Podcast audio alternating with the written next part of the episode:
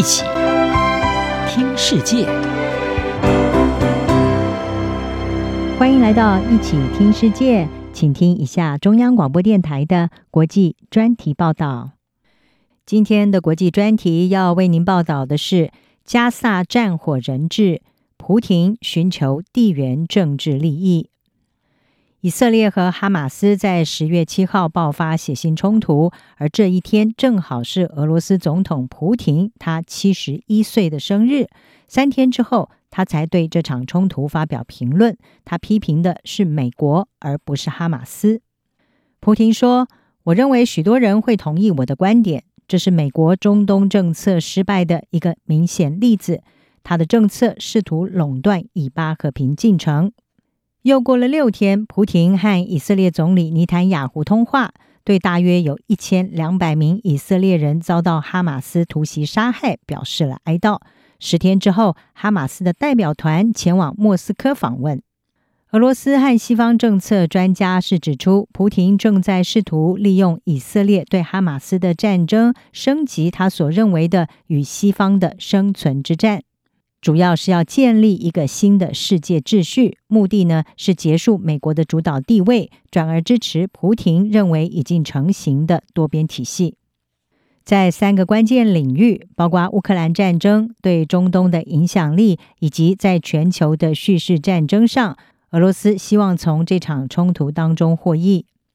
俄罗斯的外交政策专家诺特，他告诉卡内基俄罗斯欧亚中心。俄罗斯已经放弃先前在中东问题上更平衡的立场，而采取相当公开的亲巴勒斯坦的立场。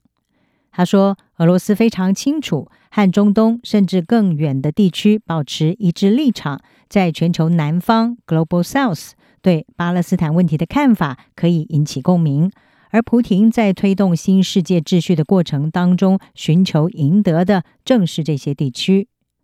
当蒲亭说看到加萨受苦受难和流血的儿童眼泪夺眶而出时，诺特他说，俄罗斯从加萨危机当中受益的最重要方式，就是在全球舆论上得分。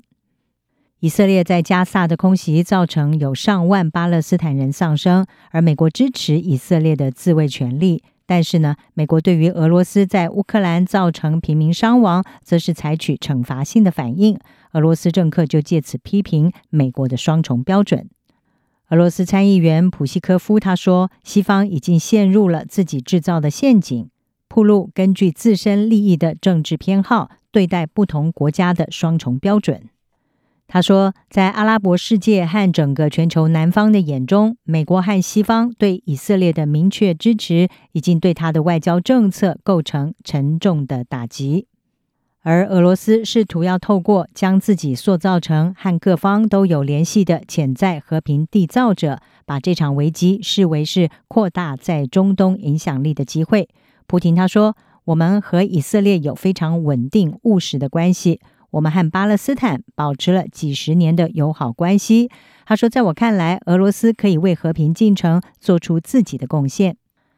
前克里姆林宫的顾问马科夫他说，加萨战争对俄罗斯有潜在经济利益，以及西方可能从乌克兰撤出资源的额外好处。他说，俄罗斯受益于战争导致的石油价格上涨，也从美国和欧盟必须要投入资源的任何冲突当中受益，因为这将会减少他们对乌克兰反俄政权的资源。